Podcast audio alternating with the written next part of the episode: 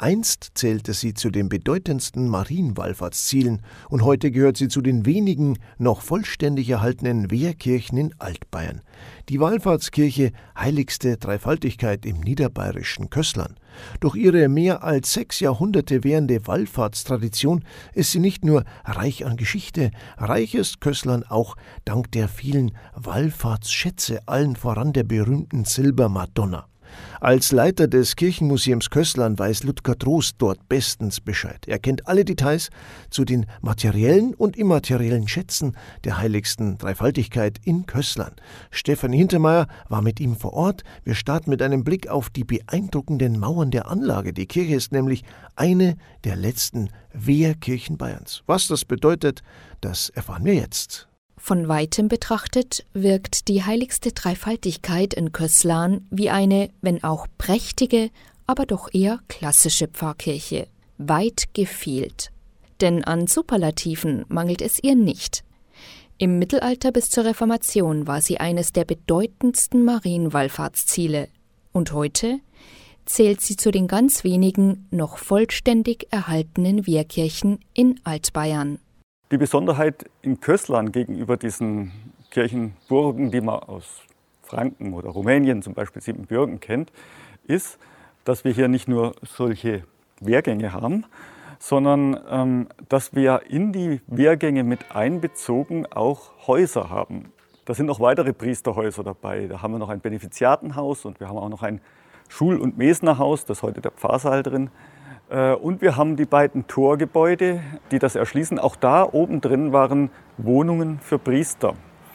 Das heißt, diese ganze Wehranlage war nicht dem Militär gewidmet, wie man das sonst normalerweise kennt. Da waren keine Waffenkammern drin, und sonst was, sondern da haben Pfarrer drin gewohnt. Und das ist eben das Besondere, weil es halt doch auch eine Wallfahrtskirche ist. Da mussten sehr viele Pfarrer sein, die diese Wallfahrt betreut haben. Und das sieht man da noch sehr gut. Insgesamt waren in der Hochzeit fünf Priester hier, die die Wallfahrer betreut haben. Und die mussten natürlich alle irgendwo wohnen und leben können und hatten da ihre für mittelalterliche Zeiten relativ geräumigen, schönen Appartements, sage ich mal, mit einer kleinen Küche dabei, einer Rauchkuchel. Man sieht dann bis heute noch die äh, Kamine, die oben rausragen. Äh, sie haben einen kleinen Schlafbereich, einen kleinen Wohnbereich. Also das ist wirklich so, wie man sich vorstellt. Und dann gibt es natürlich auch noch einen, den großen Pfarrhof, äh, wo wirklich dann äh, der Pfarrvikar gelebt hat, der also deswegen Pfarrvikar heißt, weil er von Altersbach aus, vom Kloster Altersbach aus hier abgeordnet war, die Pfarrei zu betreuen und die Wallfahrt. Eine Wehranlage um eine Kirche herum wirkt auf viele heute befremdlich. Warum braucht es eine Befestigungsanlage um eine Wallfahrtskirche? In Kösslern liegt der Grund weniger in der Wehrhaftigkeit, denn in der Repräsentation. Also normalerweise auch bei diesen Wehrkirchen oder Kirchenburgen, die wir sonst kennen, ist der Zweck, dass sich die Bevölkerung eines unbefestigten Marktes in Kriegszeiten in diesen Kirchenburgenbereich äh, flüchten kann und Hab und Gut ein bisschen in Sicherheit bringen kann und es dort dann auch verteidigen kann. Äh, das ist so das, was man äh, normalerweise als Sinn einer Kirchenburg ansieht. In Kösslern liegt der Fall ein bisschen anders, eben weil wir hier in diese Wehranlage hinein einbezogen haben, diese ganzen Wohnhäuser der Priester. Das heißt, der Verteidigungscharakter ist gar nicht so wahnsinnig stark. Wenn ich hier das Tor verschließe, kann ja trotzdem jemand durch den Pfarrhof von außen reinkommen oder übers Benefiziatenhaus reinkommen. Auch die Sichtachsen über die Wehrmauern hinaus sind durch diese Einbauten ein bisschen eingeschränkt. Und deswegen denke ich, dass ein Hauptgrund für die Kirchenburg hier in Köstler nicht nur die Wehrhaftigkeit war, sondern in erster Linie auch die Repräsentation. Das heißt, wir sind ein Wallfahrtsort. Und die Wallfahrer kommen von weit hierher und die sehen von weitem den Kirchturm in der Mitte und sie sehen die Mauern, die diesen äh, Bereich umgeben. Und Sie sehen, aha, an diesem Ort ist etwas ganz Besonderes. Das muss geschützt werden. Und das ist natürlich im übertragenen Sinn dieser Wallfahrtschatz, dieser Gnadenschatz, den Sie hier aufsuchen werden. Und ich glaube, das ist so das Entscheidende äh, für diese Anlage in Kösslern, die auch etwas anders aussieht, als man es sonst vielleicht bei Kirchenburgen gewöhnt ist. Die jahrhundertelange Wallfahrtstradition hat Kösslern wie nichts anderes geprägt. Mit seinen rund 2000 Einwohnern ist der Markt heute zwar überschaubar, Doch darf man hierbei nicht vergessen, dass hier einst 1364 lediglich ein einziger Bauernhof stand, der Kesselbauer. Ein erstes steinernes Kirchlein wurde um 1400 errichtet. Peu à peu wurde sie, dank der florierenden Wallfahrt, bis 1600 zu einer stattlichen Wehr- und Wallfahrtskirche erweitert. Köslan ist bestes Beispiel dafür, wie eng Orts- und Wallfahrtsgeschichte zusammenhängen. Parallel dazu wird diese Kirche befestigt. Also ab 1460 geht das los, dass man diese Mauern und äh, Torhäuser drumherum baut, diese Wehrgänge. Was natürlich auch ganz wichtig ist, um so eine Kirche herum muss natürlich auch eine Infrastruktur entstehen, die die Wallfahrer empfängt. Es reicht ja nicht bloß, dass man eine Kirche hat. Man muss ja auch irgendwo zum Essen gehen können, man muss ja irgendwo übernachten können, man muss vielleicht einkaufen gehen können. So verschiedene Aspekte, die dabei wichtig sind. Und deswegen entsteht dann auch dieser Markt Kösslern mit diesem großen Marktplatz, an dem sich ein Haus an das andere reiht. Ähm, ganz schmale Handtuchgrundstücke, weil natürlich möglichst viele Händler diese hier hereinströmenden Wallfahrer versorgen wollte. Und es kamen dann Marktrechte dazu und so weiter. Das heißt, äh, dieser Ort entstand praktisch mit der Wallfahrt zusammen, so nach und nach. Und so Ende des 15. Jahrhunderts, so 1474 wird's dann, kommen dann die Pfarrei, die Beerdigungsrechte und so weiter dazu. Das heißt, um diese Zeit herum sind die Marktrechte da. Äh, da ist das ein vollgültiger Ort. Das heißt, in gut 100 Jahren, 120 Jahren äh, ist alles da, was wir heute noch sehen. Sie ist also eine einzigartige Wehrkirche und eine der letzten ihrer Art. Die heiligste Dreifaltigkeit in Köslan. Wir schauen uns jetzt die Wallfahrtsgeschichte genauer an. Der Leiter des Kirchenmuseums Kösslern, Ludger Trost, ist unser Experte. Stefan Hintermeier war mit ihm vor Ort. All das wäre so nicht passiert. Und vielleicht würde es Kösslan auch gar nicht geben, ohne die Wallfahrt und ihre Legende, die auf das Jahr 1364 zurückgeht. Ja, wir stehen hier am Beginn der Wallfahrt vor Kösslern, wirklich am Ursprungsort. Äh, das sieht man auch an diesem Felsen, der hier aus dem Untergrund hervorsteigt, denn der wird schon in der ältesten Wallfahrtsüberlieferung erwähnt. Maria zeigte an, an einem Kronwettstauen also einem Wacholderbaum, bei einem Felsen sollte die Kirche errichtet werden. Und genau das ist geschehen. Dieses Bauwerk hat im 16. Jahrhundert der Abt Wolfgang Marius aus Aldersbach bauen lassen und hat genau an dieser Stelle, wo dieser Felsen aus dem Untergrund herauskommt, ein Fresko malen lassen. Der Nachfolger davon sehen wir heute, auf dem die Ursprungslegende dargestellt ist. Und wie es eine Legende so an sich hat, Genauso zugetragen hat sich die Geschichte sicher nicht, die auf diesem Bildnis wie in einem Comic mit sechs einzelnen Szenen erzählt wird. Es wird also berichtet, ein Graf, man sagt einer von Ortenburg, sei hier durch dieses Waldgebiet geritten mit seinem Gefolge. Das sieht man bei der Eins. Und als sie weiterkamen, kamen sie an einem Kronwettstaute vorbei, an einem Kronwettbaum vorbei. Und einer aus dem Gefolge bricht sich einen Zweig aus diesem Baum und steckt ihn sich an den Hut. Dann reiten sie weiter und dann kommt Szene Nummer drei. Sie kommen einen Bach. Das ist der Kesselbach, hier unten beim Kesselbauer immer noch durch ein Marter gekennzeichnet. Und bei diesem Bach scheuen die Pferde und wollen nicht weitergehen. Und die beiden überlegen sich jetzt, was ist der Grund, warum wollen wir nicht weitergehen? Und sie kommen seltsamerweise auf die Idee, dass das an diesem Zweig, den der andere sich da angesteckt hat, an diesem Wacholderzweig, liegen könnte. Und sie reiten zurück, Szene Nummer 4, und finden nun in diesem Wacholderbusch ein marianisches Gnadenbild, eben das legendäre Bild. Und dann kommt der Legende zweiter Teil, denn das Waldgebiet hier war doch nicht ganz unbewohnt. Es gab hier ja auch den Kesselbauer.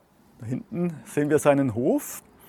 Und dieser Kesselbauer wird nun krank und er weiß von diesem Marienbild, das da aufgefunden wurde und verspricht sich an dieses Marienbild, ich möchte gerne dahin geführt werden und wenn ich geheilt werde, dann baue ich eine kleine Kirche dafür. Sieht, wie der Kesselbauer, ein kranker Mann, zu diesem Gnadenbild getragen wird und er wird tatsächlich geheilt und das sei nun der Ursprung der Wallfahrt gewesen. Ab hier setzt dann wieder Geschichte ein und die ist wirklich wahr. Es sind nämlich plötzlich ein Haufen Leute hierher gekommen, weil sich irgendwie rumgesprochen hat, dass hier etwas Besonderes passiert ist. Was auch immer es wirklich war, das wissen wir nicht. Aber was für mich das wirkliche Wunder ist, ist, dass jetzt in den nächsten Jahren massenhaft Leute hierher kamen und es möglich wurde, die Kirche immer größer zu bauen und eine Wehrkirche zu bauen und ein Marktplatz entstand und das ganze Ensemble Kösslern, das wir bis heute hier sehen können. Wir haben schon von der besonderen Wehrkirche gehört, sie ist eine der letzten dieser Art in Bayern. Und über die Wallfahrtslegende der Kirche Heiligste Dreifaltigkeit haben wir gerade gesprochen. Der größte Schatz, den sie birgt, um den geht es jetzt. Der größte Schatz befindet sich in einem eigenen Votivraum im hinteren Teil der Wallfahrtskirche, die Silbermadonna. Erschaffen hat sie der Künstler Balthasar Waltenberger in der Blütezeit der Kösslaner Wallfahrt Ende des 15. Jahrhunderts. Oder was zuerst ins Auge fällt, ist, dass es diese Figur von 1488 tatsächlich heute noch gibt, dass man sie nie in Kriegszeiten eingeschmolzen hat oder in Notzeiten, sondern dass sie immer noch hier vor uns steht. Und man hat sie damals 1488 herstellen können, weil tatsächlich in der Kirche noch so viel Silber vorhanden war. Das ist auch eine Besonderheit. Die Kirche entstand ja erst in diesem Zeitraum. Sie musste damals immer weiter ausgebaut werden, weil die Wallfahrt immer größer wurde, weil fünf Pfarrer zu versorgen waren, weil die Menschen hierher kamen und die Kirche füllten. Und es war schon sehr interessant, dass die Zechpröpste, die damaligen Kirchenpfleger sozusagen dann in ihre Schatztruhe schauten und gesehen haben, oh, da sind ja immer noch jede Menge Silbermotive, silberne Münzen, alles da. Was machen wir bloß damit? Und dann haben sie diesen Schatz genommen, sind damit nach Passau gefahren, weil dort gab es den Silberschmied Balthasar Waltenberger. Und der hat aus diesen vorhandenen Silbergaben diese Madonna hergestellt. Die ist in erster Linie aus Silber getrieben, also nicht gegossen, nur einzelne Teile wie das Zepter oder die Hände sind auch gegossen, aber der größte Teil ist aus Silber getrieben, also relativ dünn. Und trotzdem ist es eine außergewöhnlich große Figur. Wir haben aus dieser Epoche, wenn wir jetzt mal das Kunsthistorische anschauen, aus dieser Epoche der Spätgotik ganz wenige erhaltene Figuren, Silberfiguren, weil eben die meisten irgendwann später verhökert worden sind oder eingeschmolzen worden sind, weil man das Geld gebraucht hat. Und die Figuren, die wir haben, die sind meistens kleiner, die sind um die 50, 60 Zentimeter groß. Die Köslaner Madonna ist 80 Zentimeter hoch. Das heißt, diese Figur hat auch einen für damalige Zeit sehr großen Materialwert. Und daran sieht man auch wieder diesen Reichtum, den die Wallfahrer hierher gebracht haben. Auch das ist interessant. Die Wallfahrer, die nach Kösslern kamen, waren ja zumeist keine Fürsten oder große Herren, sondern das waren kleine Leute, im besten Fall Bauern, meistens Mägde, Knechte, Handwerker und die haben es ermöglicht, dass all das gebaut werden konnte und sie haben es ermöglicht, dass am Schluss noch so viel übrig geblieben ist, dass man diese wunderbare Figur hat herstellen können. Aber nicht nur das Material, Silber, macht diese Figur zu einem besonderen Kunstwerk. Bei genauer Betrachtung erkennt man viele Details an dieser Madonna mit Jesuskind auf dem Arm. Und sie steht, was man hier sehr schön sieht, auf einer Mondsichel. Das heißt, es ist eine Darstellung einer Maria auf der Mondsichel. Das kommt aus der Offenbarung des Johannes, wo das apokalyptische Weib erscheint. Auf der Mondsichel stehen von der Sonne hinterstrahlt. Das hat man dann später auf Maria bezogen und deswegen steht die Maria hier auch da. Das heißt, es ist nicht nur Maria mit dem jungen Jesuskind, sondern es kommt dieser endzeitliche Aspekt hinein, das Paradies, das am Ende der Zeiten kommt. Angekündigt von Maria mit dem Kind auf dem Arm. Und interessant auch, sie steht auf einem schönen Sockel mit gotischen Maßwerkornamenten und sie schaut zu uns herab. Auch das unterscheidet sie zu den wenigen parallelen Figuren aus dieser Zeit, die meistens frontal schauen. Die Kösslaner Madonna schaut herunter. Das ist kein Zufall, sie schaut auf uns herunter, weil das ist ein Hinweis darauf, wie sie früher genutzt wurde. Das heißt, sie muss irgendwo weiter oben gestanden sein, vielleicht auf einem Altar, eher unwahrscheinlich, wahrscheinlicher. Man hat sie wie lange Zeit, noch bis vor 20 Jahren etwa, auch bei den Prozessionen immer mitgetragen. Das heißt, sie wurde durch die Menge hindurchgetragen und hat hinunter auf die Gläubigen geschaut. Auch das ist hier sehr schön zu sehen. Die Köslaner Silbermadonna ist sowohl materiell als auch kulturell einer der ganz großen Kunstschätze im Bistum Passau. Aber auch eine weitere Madonna wollen wir uns noch genauer anschauen. Die verschiedenen Epochen spiegeln sich auch im Gnadenbild auf dem Hochaltar wider. Die Holzmadonna, die Figur, entstand im 15. Jahrhundert und ist gotisch. Bekleidung und Krone entstammen dem 18. Jahrhundert und sind barock. Wir stehen hier vom Köslaner Gnadenbild. Das ist natürlich das, was das Zentrum der Wallfahrt heute ist. Man wallfahrtet zum Gnadenbild der Maria. Interessanterweise spielt dieses Gnadenbild nicht von Anfang an so eine zentrale Rolle. 1364 ist ja die Wallfahrt entstanden und in den frühesten Erzählungen zu der Wallfahrt kommt das Gnadenbild als solches gar nicht vor. Und auch diese Figur, die Sie heute da sehen, ist nicht von 1364, die wird man kunsthistorisch frühestens in die Mitte des 15. Jahrhunderts, also 1450, umeinander einordnen können. Äh, also das Gnadenbild hat am Anfang nicht die Rolle gespielt. Das heißt einfach nur, Maria hat angezeigt, dass an diesem Ort eine Kirche errichtet werden soll. Maria wurde hier anfangs ohne Bild verehrt. Die Verehrung des Gnadenbilds Mariens kam erst im Laufe der Zeit mit zunehmender Wallfahrt.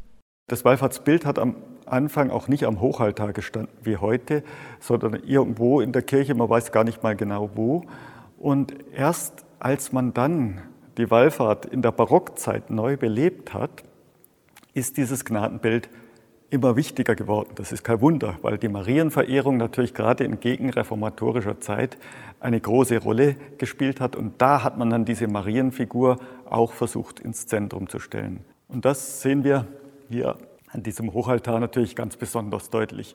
Man hat nämlich jetzt dieses Gnadenbild an den liturgisch höchsten Ort der Kirche gestellt, über den Tabernakel, über das Allerheiligste. Da erscheint jetzt Maria in dieser barocken Inszenierung. Das ist natürlich theologisch auch erstmal ein bisschen fragwürdig. Kann man denn die Verehrung des Bildes unmittelbar äh, an diesem Ort überhaupt zulassen? Und die Menschen im Barock und die Künstler und die Theologen haben das hier sehr geschickt gelöst. Sie haben nämlich dieses Marienbild ein bisschen auch versteckt. Also man steht hier immer vor diesem Bild und sagt ein bisschen, wie Sie sehen, sehen Sie nichts. Denn was sehen wir denn von dem Gnadenbild? Wir sehen eigentlich nur das Gesicht Mariens und das Gesicht des Jesuskinds. Der Rest ist begleitet, ist verhüllt. Auch der Schrein ist heute ein bisschen beleuchtet. Früher war er ganz im Dunkeln. Das heißt, das äh, Gnadenbild verlor sich im Numinosen und war gar nicht so stark sichtbar. Was aber ganz wichtig war, ist, dass man hinter das Gnadenbild ein Altarbild gesetzt hat, das auf das hinweist, auf was hier eigentlich die Gebete gehen sollen, nämlich an die Dreifaltigkeit. Sie sehen im Hintergrund über dem Gnadenbild, ähnlich wie bei einer Anordnung der Krönung Mariens, ist die Dreifaltigkeit dargestellt, also äh, Gott Vater und Gott Sohn als menschliche Personen und der Heilige Geist als Taube dazwischen. Und es ist damit eigentlich genau das ausgedrückt, eure Gebete gehen nicht an diese Figur, Sie gehen auch nicht an Maria, denn auch Maria kann ja nicht angebetet werden, sie kann nur verehrt werden. Aber durch diese Verehrung der Figur und Mariens verehrt man eigentlich die Dreifaltigkeit. Das soll hier gezeigt werden. Und es ist ja auch kein Zufall, dass die Kirche heute als Patrozinium nicht den Titel Mariens trägt, wie man an einem Marienwallfahrtsort vielleicht erwarten würde, sondern den Titel der heiligsten Dreifaltigkeit. Die Wallfahrtskirche Heiligste Dreifaltigkeit in Köslarn. Wehrkirche, Wallfahrtskirche, Schmuckkästchen. Alles in einem und vieles mehr. Schauen Sie doch einmal vorbei. Sie ist wirklich einen Besuch wert. Das war Menschengeschichte mit einer Spezialausgabe über die Wallfahrtskirche Heiligste Dreifaltigkeit in Kösslern. Danke an den Leiter des Kirchenmuseums Kösslern, Ludger Trost, für die Infos und an Kollegin Steffen Hintermeier, die uns die Geschichte so schön aufbereitet hat. Für heute danke fürs Zuhören, Servus und auf Wiederschauen.